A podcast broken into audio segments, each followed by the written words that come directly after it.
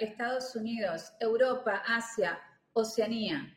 Yo soy Wanda San Miguel, puertorriqueña, abogada feminista especialista en derechos humanos, residente en Argentina, co-creadora de este espacio, machista en recuperación y educadora en género integral. Les presento a mi compañera Silvia. Hola a todas y todes. Soy Silvia Sibel Batista, historiadora feminista especializada en género, escritora, co-creadora de este espacio y al igual que Wanda, machista en recuperación y educadora en género integral. Como siempre, antes de comenzar cada episodio, le damos las gracias a todas y todes los que nos envían mensajes, nos comparten sus experiencias y nos siguen a través de las redes sociales, donde tenemos presencia en Facebook, Instagram y Twitter bajo Evas y Brujas Podcast y a nuestro email evasyBrujas@gmail.com.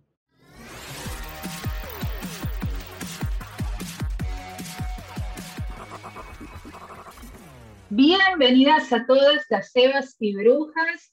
Hoy tenemos una co-anfitriona, no invitada, una co-anfitriona muy especial, dado que Silvia Batista está con unos temas personales, está viajando y no podía estar presente, nos abandonó. Pero para poder cubrirla hemos invitado a Laura Minardi, nuestra amiga cordobesa argentina de la página Imperfect-OK.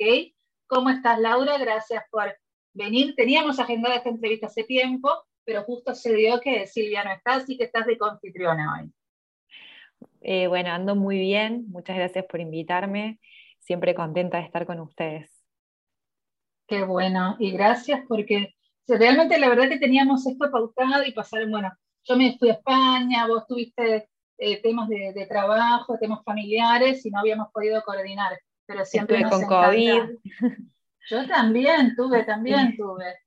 Así que bueno, se fue complicando, pero siempre nos encanta tenerte, especialmente porque yo valoro mucho en la manera en que vos logras interpretar y dar un mensaje y un concepto con muy poquitas palabras.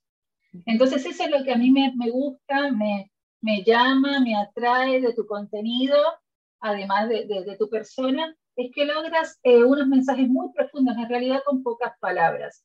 Y yo tenía ganas, eh, Laura, de leer algunos posteos que estuviste haciendo, que a mí me, porque me interpelan a mí mucho también, y que vos me mm, desplayes y hables un poquito más de qué te motivó a escribirlos. ¿Te parece bien? Me parece perfecto. Empecemos Mira, pues estoy en, en, el primer posteo que me llamó la atención, me gustan todos, pero es, es, que estos a mí me interpelan, puede ser que por la edad y, y por temas generacionales. Es uno que hiciste en tu página, imperfect-ok, el 12 de mayo, que dice, normalicemos que no estar en pareja no es solo una etapa.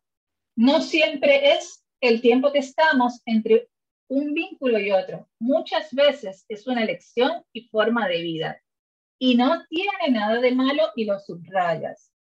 ¿Qué te motivó a escribir esto? Em, ¿Cómo te surge este mensaje tan, tan bueno que interpela a, a tantas personas?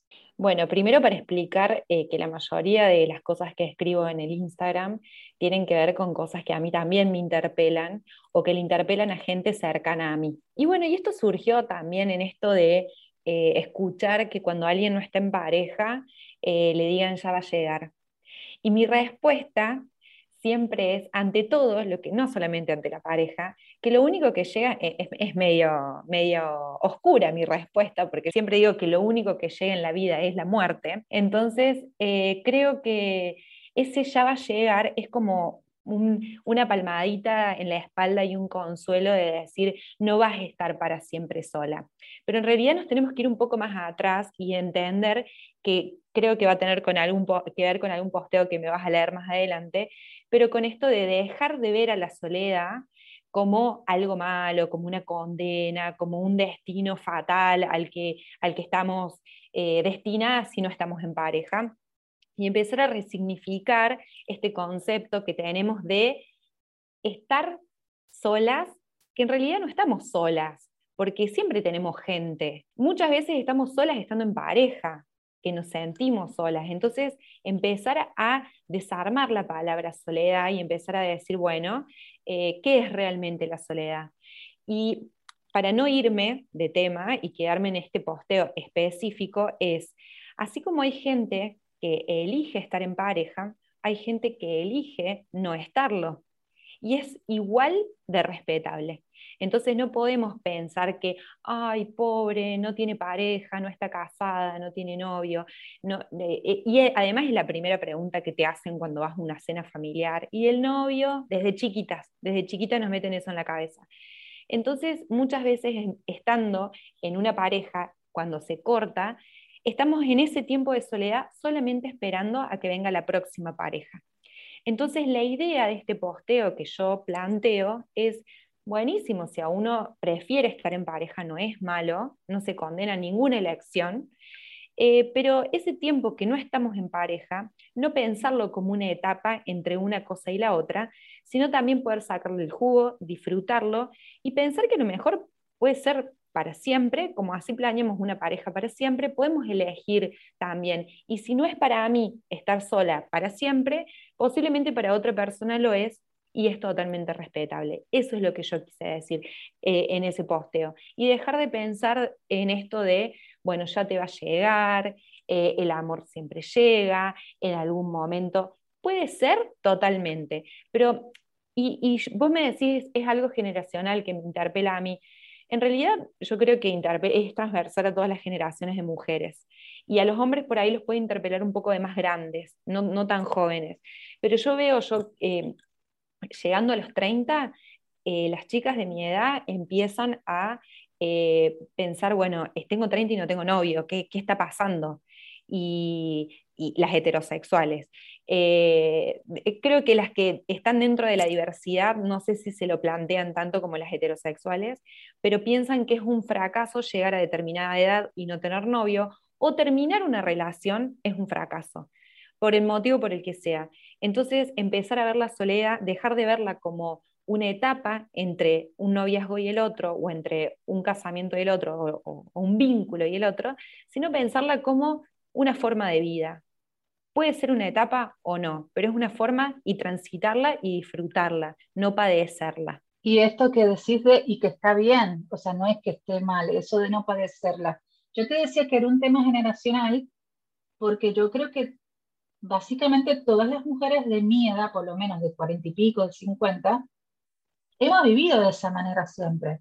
Cuando hemos terminado una relación, nunca se nos ha representado la otra posibilidad de que uno puede estar yo. Ahora yo empecé a decir que estoy conmigo misma. Porque me dicen, ¿estás sola? Y yo no, estoy conmigo misma y estoy bien tranquila. Eh, y, me acuerdo que cuando yo me divorcié del padre de mis hijas, fueron tres años hasta que conocí a mi segundo marido, nunca no pensé que era una etapa, ¿entiendes? Siempre para mí era una etapa en la que yo tenía que encontrar a otro. Y, es una etapa de búsqueda. Todo el mundo la ve como una etapa de búsqueda. Y fíjate el costo de ese mandato, que también hice un casting bastante largo de candidatos que no me aportaban nada, que a veces no te aportan nada pero porque tenés realmente el concepto, obviamente también avalado por, avalado por la sociedad, de que es una etapa. Entonces, cuando viste este, este mensaje, este posteo que viste es cortito, porque pones eso y después pones, bueno, soledad, pones hashtag soledad, perspectiva de género, pero entiendes, pones cuatro o cinco hashtags, algo muy cortito y que a mí me vuela la cabeza y me deja pensando un montón de tiempo. Entonces ahí voy al otro posteo que hiciste el 29 de junio, ligado, ya lo habías empezado a mencionar, que es resignificar el concepto de soledad. Y, escribes, ¿no? Resignificar el concepto de soledad, dejar de, dejar de verla como un destino al que se nos puede condenar, vincularnos de manera sana con lo que representa, disfrutarla dejando de lado la idea de soledad como un castigo. ¿Y te parece que podemos hasta resignificar esto de, la soledad? Porque uno, en realidad uno no está solo. uno está, estaría soltero, ¿o no? O como uno mismo. Este, este posteo, ¿de dónde también sale? ¿Cómo, elaboras? O sea, contame cómo es que elaboras el concepto para después volcarlo de una manera tan clara y tan sencilla. Bueno, básicamente yo creo que uno reproduce lo que le gusta consumir. A mí me gusta consumir, eh, eh, no me gustan los textos largos. Yo por eso trato de resumir siempre todo lo que más puedo en, una idea y eso de volar la cabeza que vos decís es eh, lo que busco. No siempre se logra, ¿no? pero cómo resignificar la palabra soledad, yo creo que es dificilísimo porque ya la misma palabra soledad tiene eh, como una connotación negativa. Incluso chicas que se llaman soledad tienen pensado que están destinadas, que, están destinadas a, o que las destinaron a estar solas, como si la soledad no pudiese ser disfrutada. Eh, lo que pasa es que cuando nosotros pensamos en soledad, ¿Qué nos imaginamos? Un lugar oscuro, eh, donde no hay nada, eh, una persona triste adentro. No sé, yo me imagino una habitación oscura con una persona en un rincón llorando, eh, porque hay etapas de oscuridad, pero no necesariamente tienen que estar solas, porque las, etapas de oscuridad las podemos vivir rodeadas de gente. Entonces, dejar de relacionar la soledad a lo malo. y el estar con uno mismo es una forma de resignificar la soledad. Yo, por ejemplo, soy una persona que disfruta muchísimo, pero muchísimo de estar sola. De hecho, a veces hasta más que de compartir con otra gente. Por ahí digo, Ay, bueno, yo soy súper sociable, pero por ahí digo, bueno, tengo que salir un poco más, tengo que, que estar más con gente y además uno se nutre mucho de estar con otras personas. Pero yo, para mí es un placer llegar a mi casa, bañarme, acostarme en la cama y ponerme a ver tele para mí o leerme un libro. Para mí eso es hermoso. Y uno cuando está en pareja lo puede hacer, pero no es lo mismo. Eh, esto de, de resignificar la soledad y de decir disfruto del tiempo que paso sin otras personas más allá de conmigo misma, más allá de con mi gata, más allá de con mi perro, decir, disfruto de este momento compartir con mis pensamientos, compartir con un libro, compartir con el celular, con lo que sea, pero no tenerle miedo a ese estar sola. Pero ese estar sola son momentos.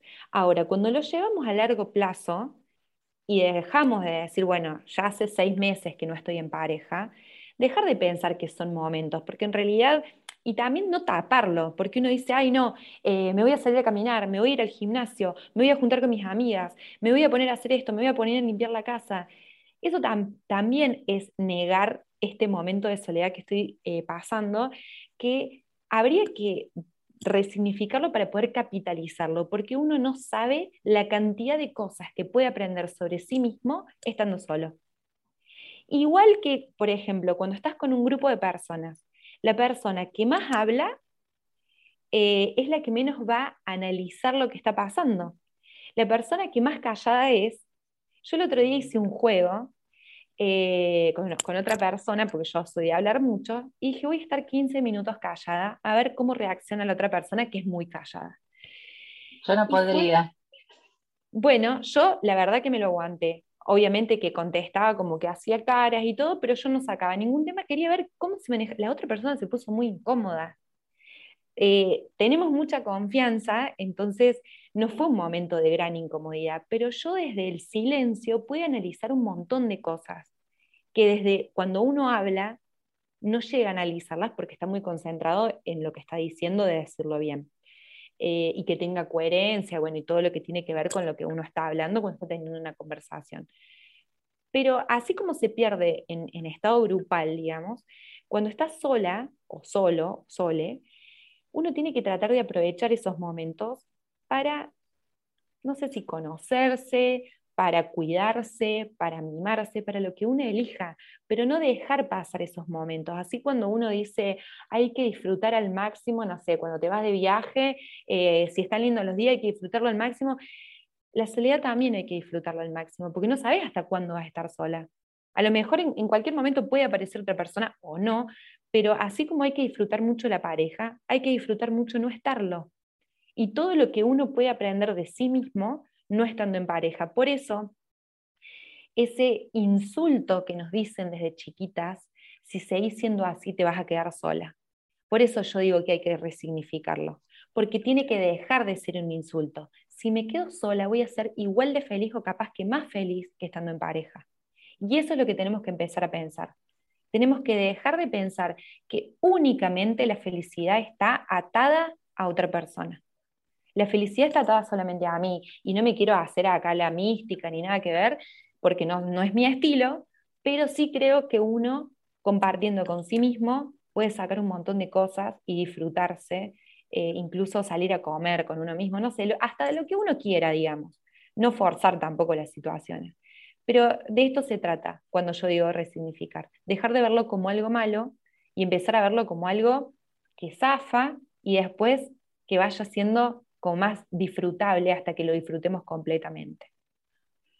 Y de hecho, viste que en, muchos momentos de soledad surgen cosas muy buenas. Fíjate que cuando fue el, el, aislamiento mundial, que mucha gente estuvo en algunos países un poco más, en otros un poco menos, no importa, pero salieron muchas cosas buenas creativas de gente que no había tenido tiempo de sentarse. Por ejemplo, nuestro proyecto nació en cuarentena. En, cuarentena, en meditación, pensando otro tipo de, de, plan de vida, pensando que uno podía hacer una reflexión de que podíamos hacer algo diferente. Eh, a, mí, me tenía bastante aburrida el derecho y, pude en ese momento de, introspección porque yo, yo soy de las que yo no me hubiese podido quedar los 15 minutos callada. Y la verdad que también surgen cosas buenas. Claro, no habría que tenerle miedo, no habría que tenerle miedo. También te iba a decir que eh, a mí me decían algo peor, ahora me acordé. A mí me decían algo peor. A mí me decían, si seguís siendo así te van a devolver. O sea, ni siquiera era, si seguís con ese mal carácter, porque, viste, yo tengo en lo que un hombre sería mucho carácter y en una mujer es mal carácter, pues tengo. Y mi abuela, pobrecita, con sus herramientas, me decía, si seguís con ese carácter, te van a devolver. Y siempre era también, eh, había en aquellas épocas, por allá en el 80, cuando me criaba, las tías solteronas, pobrecita la tía solterona, y, y todos esos, esos, esos mandatos o conceptos que uno tiene tan arraigados y que gracias a Dios yo creo que están cambiando. Vos decís que no es generacional, que también las mujeres de tu edad tienen esas mismas cuestiones en la cabeza, pero por suerte ustedes tienen la posibilidad de tener algunas otras herramientas para intentar por lo menos desarmarlos. Sí, y cuando vos decías, eh, quiero retomar lo que decías que en soledad ocurren muy buenas ideas, vos fíjate que todo el mundo dice, eh, las mejores ideas surgen cuando te estás bañando o cuando te estás por dormir, y es el momento en el que uno más solo se encuentra. Entonces, eh, yo creo que más allá de todo esto, eh, y por más que los mandatos se vayan, eh, no sé si diluyendo, pero son un poco menos fuertes a medida que, se va achicando la edad, eh, creo que siguen estando, creo que siguen estando y lamentablemente se sigue pensando en que va a venir alguien, no a rescatarnos ya, pero alguien a hacernos compañía desde, desde no, no lo necesito, pero mira qué bueno que está tenerlo, porque además eh, conozco un montón de casos de chicas que dejan de mirar redes sociales porque les hace mal ver que chicas de su misma edad ya han formado familia y todo ese tipo, y tienen mi edad, no es que tienen 50. Eh, entonces, creo que tiene que ver eh, con algo que por más que los mandatos se vayan disminuyendo, no sean tan fuertes, siguen estando porque estamos bombardeados por todos lados, no es solamente lo que antes nos decía la abuela o lo que antes nos decían los padres. Hoy tenemos en todas las redes sociales, los medios de comunicación, las redes sociales están más presentes que nunca y las redes sociales nos están cargando de nuevos mandatos. Entonces, por ahí no tienen tanto que ver con la belleza que se está deconstruyendo, la belleza hegemónica, no tiene tanto que ver con la familia perfecta que se está deconstruyendo, pero creo que lo de el no estar en pareja todavía no se deconstruye. Todavía la persona que no está en pareja es una persona rebelde, por decirlo de alguna forma. O incompleta también, ¿no? Sí, no sé si incompleta ya, pero sí rebelde, que se revela a algo a lo que estamos destinados todos, porque no se puede estar solo, porque eso es lo que dice todo el mundo. ¿Cómo vas a estar sola? ¿Cómo vas a elegir estar sola? Es muy difícil que alguien entienda que estar sola o solo o sole es una elección y no es eh, eh, el destino que, que te dejó así, sola, que nadie te está eligiendo, sobre todo para la mujer. Hay un posteo muy viejito que yo hice, uno de los primeros, que dice, la mujer de más de cierta edad, ya no me acuerdo, eh, si no está en pareja es una solterona, el hombre es porque todavía no hizo su elección. Eh, entonces es la distinta vara. no sé si el hombre se siente tan solo en ese sentido. Yo creo que sí, pero la masculinidad por ahí, su débil masculinidad, no lo hace que no lo pueda demostrar.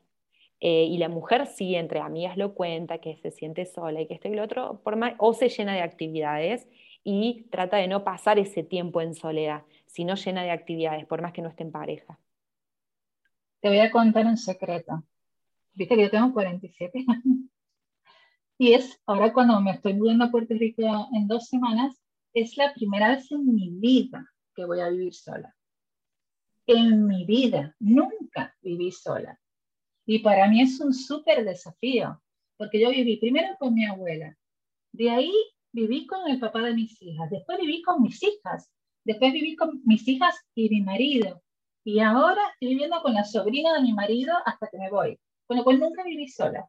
Así que después te voy a contar cómo me fue, porque una cosa es la teoría, pero para mí es todo una vida nueva y una perspectiva nueva de no tener, digamos, que ocuparme más que de mí y de buscar tiempo de disfrute y tratar, justamente mientras hablabas, estaba pensando esto de evitar llenarme también de cosas, que eso también lo veo en muchas amigas, ¿no? Tampoco quiero tener que hacer un checklist de actividades para no estar, o sea, quiero tener ese espacio de poder disfrutar mi casa nueva y de poder encontrarme eh, con experiencias diferentes, así que vamos a ver cómo me va, ya te voy a contar.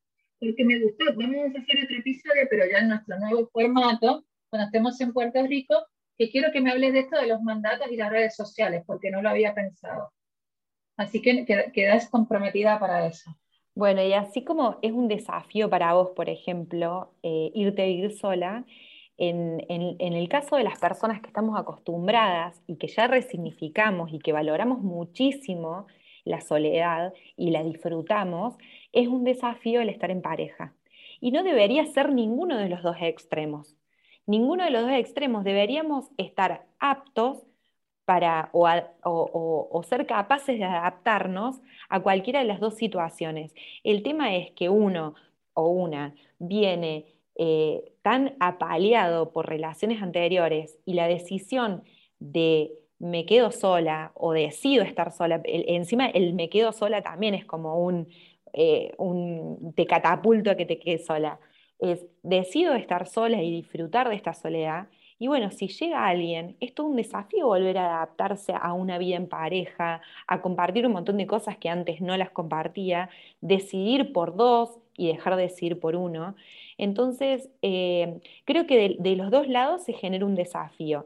El tema es que la mayoría de la gente todavía no puede resignificar o no puede aprovechar los estados de soledad, que pueden ser a largo plazo o pueden ser simplemente estados, porque incluso en pareja también se pueden disfrutar de la soledad. No sé, tu pareja se fue de viaje, se va a trabajar, en el momento en el que sea poder disfrutar de eso y hacer cosas para una misma o para un emisme. Em, entonces, por eso dejar de pensar a la soledad, porque para mí este es el mensaje con el que se tienen que ir después de escuchar esto. Dejar de pensar a la soledad como algo malo, como algo negativo, como una condena. Social y culturalmente nos han dicho que es malo, pero nosotros como seres humanos pensantes tenemos que decir no. La realidad es que eso todo fue una falacia porque nos querían hacer creer que veníamos incompletos al mundo venimos completos. Y si elegimos estar con otra persona más, es porque ya nos sentimos completos. La otra persona ya está completa también. Y vamos a estar juntos porque estamos más felices juntos. Pero no nos falta nada. A nadie le falta nada. Qué lindo. Eh, y me voy a poner mística así de, señora grande y nos vamos solos también de la vida. Así que hay que saber transitar e-, esos momentos. Lau, te quiero em, eh, te quiero preguntar de otro posteo que hiciste que me encantó, que también quiero saber de dónde surge esta idea, que dice, los 30 no son los nuevos 20. Los 40 no son los nuevos 30, los 50 no son los nuevos 40 y los 60 tampoco son los nuevos 50. Simplemente vivimos más livianos de mandatos, no estamos apurados, apurados por cumplir con las expectativas sociales que muchas veces no deseamos. No es que alargamos una década, simplemente es la nueva forma en la que vivimos, libres, con menos mandatos y mayor disfrute. Contame cómo surge este, este pensamiento. Ese, ese posteo surgió, en realidad, em, el, Porque, claro, es algo, son, es, es, muy corto, pero seguramente vos lo pensaste, o sea, nada surge así nada más en tu página, porque se ve que está todo muy pensado, muy meditado, muy el diseño, o sea, es todo muy armónico, todo fluye muy bien. Entonces, cuéntame la historia detrás de esto.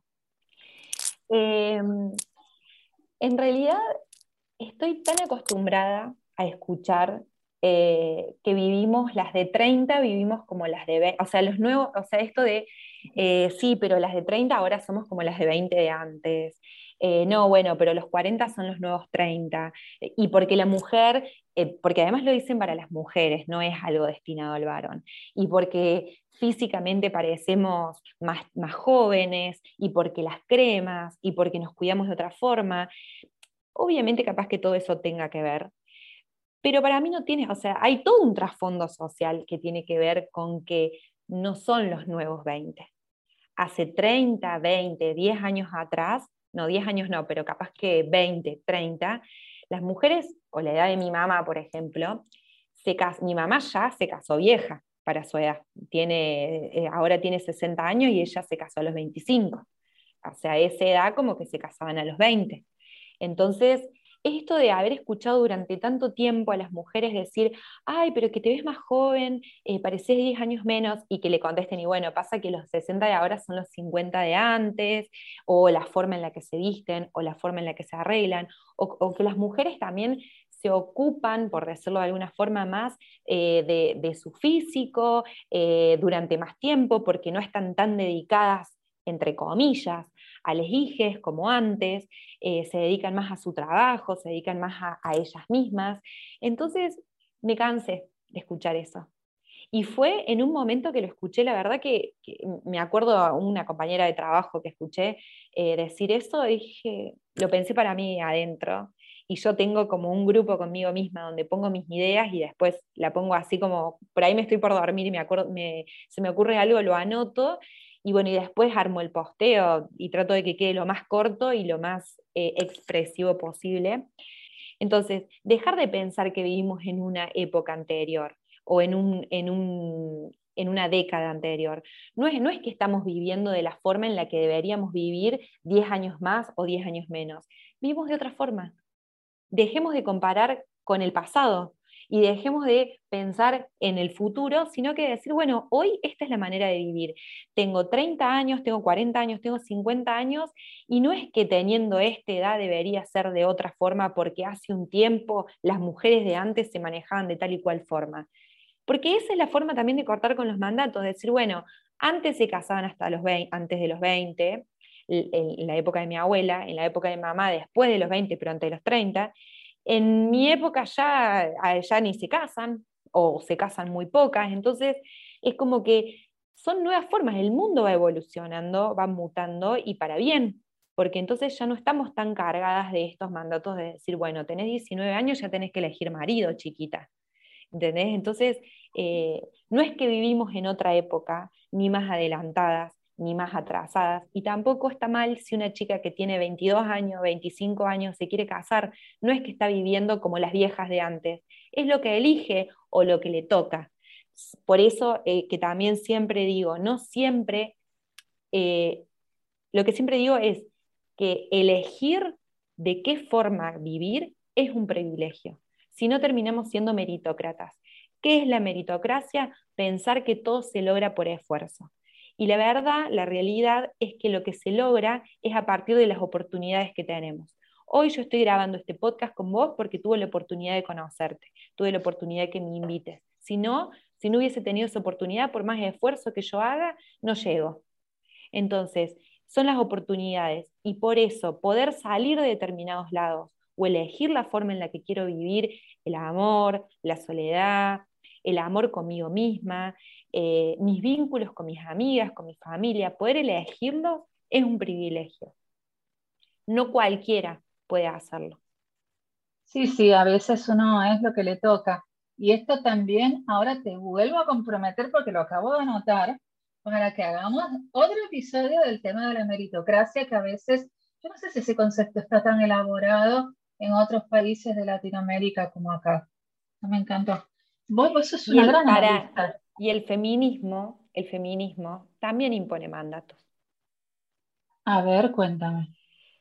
El feminismo también nos llena de mandatos, porque las feministas eh, incursionamos en el mundo del feminismo eh, para entender ciertas realidades, eh, cuestionarlas, desarmarlas y vivir de otra forma.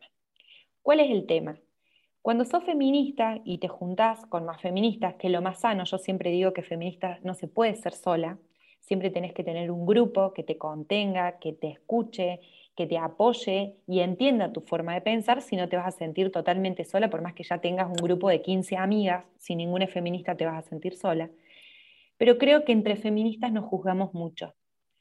Eh, y creo que las feministas cometemos los mismos errores que cometemos cuando no somos feministas, solamente que tenemos el peso de que lo tenemos que ver, esas banderas rojas de las que tanto hablamos. Si no sos feminista, como que tenés, entre comillas, más permitido dejar pasar banderas rojas. Cuando sos feminista no deberías dejarlas pasar pero como dije hace un rato, no todas tenemos el privilegio de elegir qué banderas rojas dejamos pasar y con cuáles sacamos corriendo a la persona o al vínculo que nos está haciendo daño. De hecho, hiciste un posteo, ahora, ahora me hiciste un posteo también, que decía, ya nos, nos, salimos, pero la verdad que tú haces unos análisis tan interesantes que a mí no me importa y lo voy a buscar.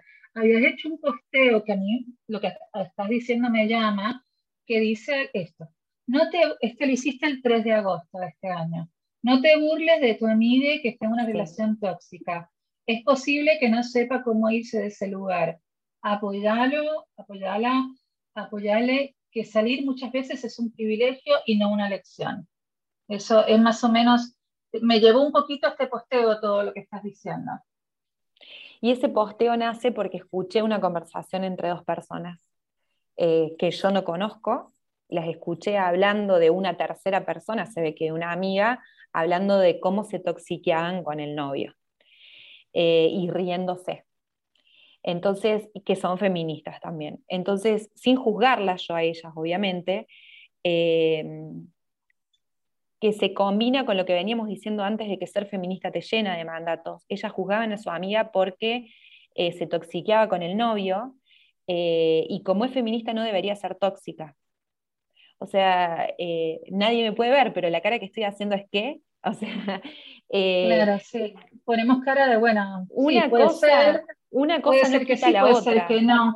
Es que una cosa no quita la otra. Como yo digo, una tiene, cuando se mete en el feminismo, de hecho también hice un posteo y escribí sobre la temática, de que no es fácil ser feminista.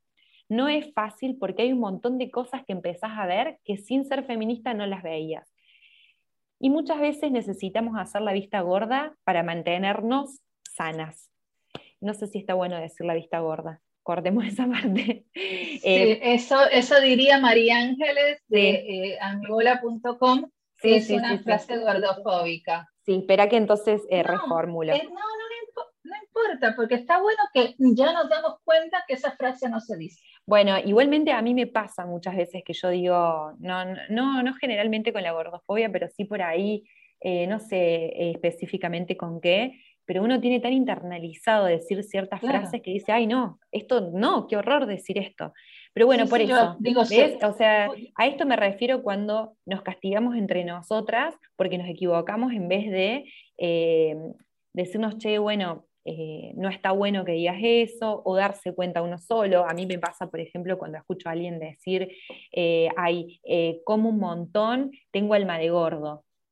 Eso. Entonces yo siempre corrijo y decir, no, bueno, decir que sos glotón eh, o no sé, que te gusta comer, pero, o sea, decir tengo alma de gordo es como decir eh, es negro de alma. ¿Entendés? Ese tipo de cosas. Es como que, igual no sé si quiero que esta parte figure. No, no eh, importa, podemos hablar de lo que queremos, porque tiene que ver también con, con, la deconstrucción, que este espacio aunque el, tema era otro, a mí me gusta cuando a veces salimos de tema porque a veces también las cosas que surgen espontáneamente también están buenas y este es un espacio de, que escucha mucha gente y que escucha mucha gente que reflexiona. Entonces salió esto de manera espontánea, no lo habíamos planificado hablar de esto, de que ser feminista y los mandatos y todo esto, pero me parece que está, está bueno también. Lo que eh, pasa es que algo que se tiene que entender básico y que yo también lo tengo súper presente, es que cuando uno empieza en un proceso de construcción, no termina nunca. No termina nunca. Y ah, todos, los, días, todos los días se equivoca, todos los días hay que autocorregirse y autoanalizar todo lo que uno dice. De hecho, eh, yo lo que acabo de decir, hacer la vista gorda, eh, me, di cuenta en el momento que no es algo, de hecho no es una palabra que, no es una frase que use nunca, por eso me doy cuenta ahora. Pero miramos para otro lado, miramos para otro lado cuando eh, nos damos cuenta de que nos estamos equivocando, porque además tenemos todo, toda esa tendencia de em, querer, no sé si ser eh, perfectas, pero tener la respuesta a todo. Y en realidad no tenemos la respuesta a todo, porque todo está en análisis, todo está en tela de juicio, todo está en cuestión, en cuestionamiento, en, desarmar, en preguntarnos. Entonces, no hay una respuesta correcta para cada cosa. Las respuestas correctas se tienen que ir armando. Entonces, yo creo que de adentro del mundo del feminismo, de las feministas, eh, tenemos un poco este problema de juzgarnos entre nosotras cuando nos equivocamos.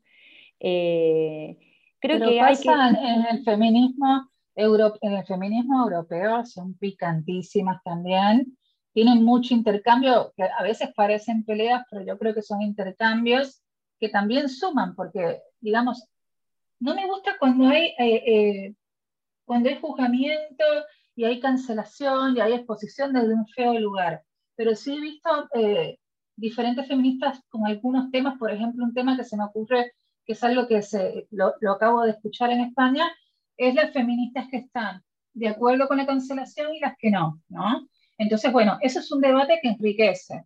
Eh, no me gusta cuando algunas feministas eh, radicales empiezan a hablar mal de las mujeres transgéneros y diversidades y las excluyen y se ponen violentas. Lo puedo, puedo escuchar su argumento, no compartirlo cuando me lo explican bien. Pero ese tipo de cosas también, estas discusiones son construcción constante.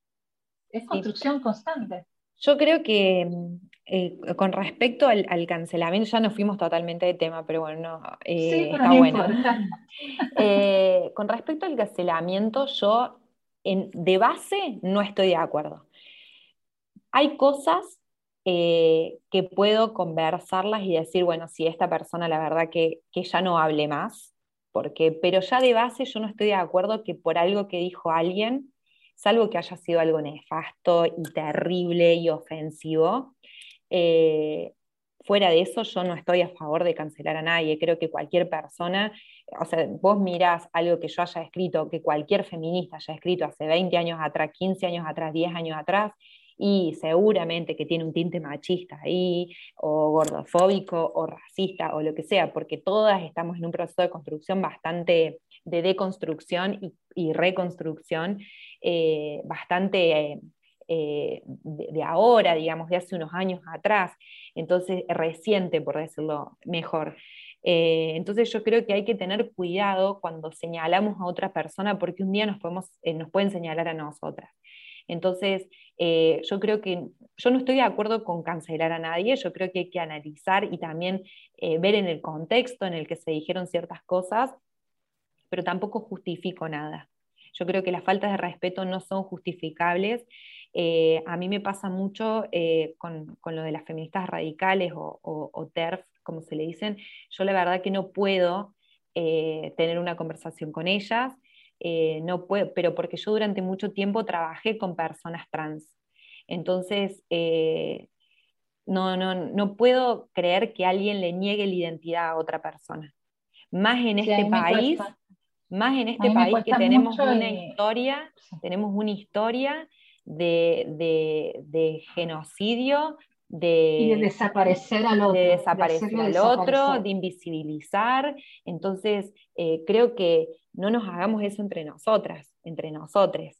Eh, como que hay que respetar la identidad de cada persona y quién te da derecho de negar la identidad de quién. Yo creo que eso es eh, mi único límite. El resto para mí es todo charlable. Y lo que yo siempre digo es, si quieren ser feministas, está buenísimo, es el mejor camino, pero eh, tengan argumentos. Porque si no, una persona que sabe poco los da vuelta, las da vuelta en cinco segundos. A mí me ha pasado cuando estuvo el debate del aborto en el 2018, que yo estaba con mi pañuelo verde y una chica en el supermercado eh, me preguntó por qué estaba con el pañuelo verde y yo se lo expliqué de tal forma que ella me dijo, ahora entiendo por qué están a favor del aborto. Porque si no vienen las pendejitas, me dijo, vienen las pendejitas acá y dice, porque mi cuerpo es mi decisión. Obviamente que eso es una parte, pero hay toda otra parte que es con más del 90% que tiene que ver con el porqué del aborto y así llevarlo a cualquier temática. Entonces yo creo que cuando una quiere ser feminista, no solo de pensamiento, sino poder argumentar por qué piensa, cómo piensa, eh, tiene que saber cuál, cuál es el trasfondo de lo que piensa y no solamente repetir lo que otra feminista dijo. Por eso vos me decís esto del análisis. Yo empecé siendo feminista. Sí, eres, Una, eres una gran.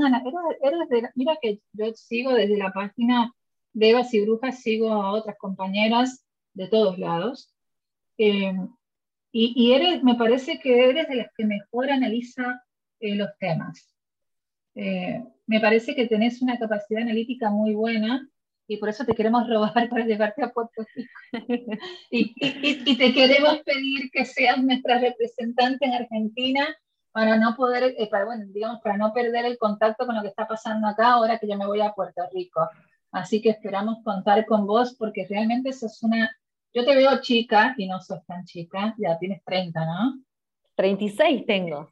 36, tú tienes, yo te veo como tan chiquita, justo lo que estábamos hablando, pero creo que es que yo hice, yo empecé mi vida, claro, viví de una manera diferente, ni bien ni mal, viví de una manera diferente, entonces me siento ya como que, vos imaginate que ya ni, siquiera tengo hijos viviendo conmigo, entonces estoy en otra etapa muy diferente de la vida, pero me parece que estos espacios, por eso este espacio nació así, y me parece que está bueno porque sé que tenemos llegada a mucha gente que lo escucha, como yo tengo los auriculares hoy puestos, y que les genera, bueno, que lo que, les interpela y que han podido deconstruir muchas cosas. Y, y, te iba a decir algo, hablando de esto de los mandatos, de lo que estábamos hablando al principio, porque todos estos mandatos o todas estas cosas que nosotros deberíamos empezar a desarmar de a poco, tienen costo.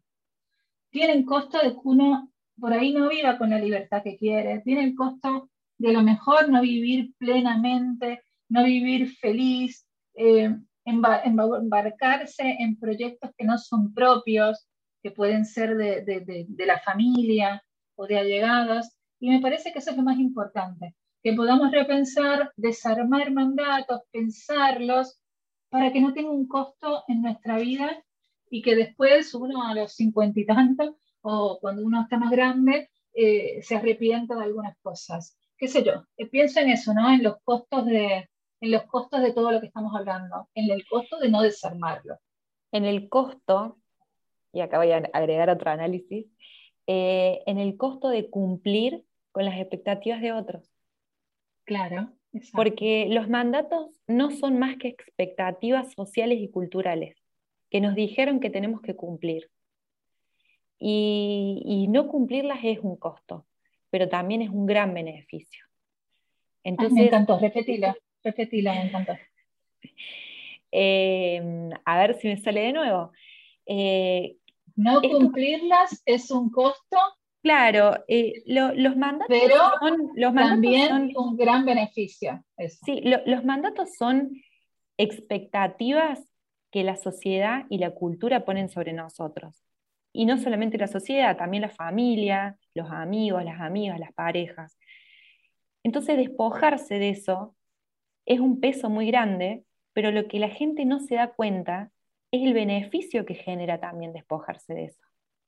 Porque si yo hubiese dicho durante toda mi vida, antes de los 27 quiero ser mamá, antes de los 27 quiero ser mamá, y hoy tengo 36 y todavía no tengo hijos, imagínate qué tengo que hacer, tengo que tirarme por un puente, porque no cumplí con ese mandato que me dijeron siempre que antes de los 30 hay que ser mamá. Que hoy ya no está el mandato, pero cuando yo tenía 15 capaz que sí. De hecho, tengo amigas que han querido cumplir con ese mandato de antes de los 30 ser mamá o antes de los 30 casarse. Entonces yo creo que sí conlleva un gran costo, parezco el, tío de Peter Parker, eh, una gran, un gran poder requiere una gran eh, responsabilidad y creo que ser feminista requiere una gran responsabilidad. Porque uno, por eso digo que tiene que tener argumentos para explicar por qué es, feminista, porque es mucha responsabilidad. Si no terminamos siendo eh, las locas, las brujas, que a mí la verdad que no me importa tanto lo que diga un cualquiera. Sí me importa que entre nosotras eh, podamos explicarle a mujeres que, no, que hoy no se identifican con el feminismo, eh, que puedan entender que el feminismo no tiene que ver con ir a una marcha y protestar en contra de alguien que mató a una chica. Obviamente que eso es parte del feminismo, pero el feminismo es entender que existe esta desigualdad que en la práctica el hombre tiene más privilegios que la mujer. No estoy hablando de leyes, porque en las leyes somos todos iguales, pero en las prácticas no. Entonces, cuando uno empieza a cuestionarse todo ese tipo de cosas, empieza a vivir de otra forma. Yo, yo siempre digo que uno vive más en paz. Uno vive más en paz porque no vive tan presionado, no vive tan presionado por el que dirán, por, lo, por, por, por lo, lo, que está pasando afuera, por si publico esta foto o no publico, por...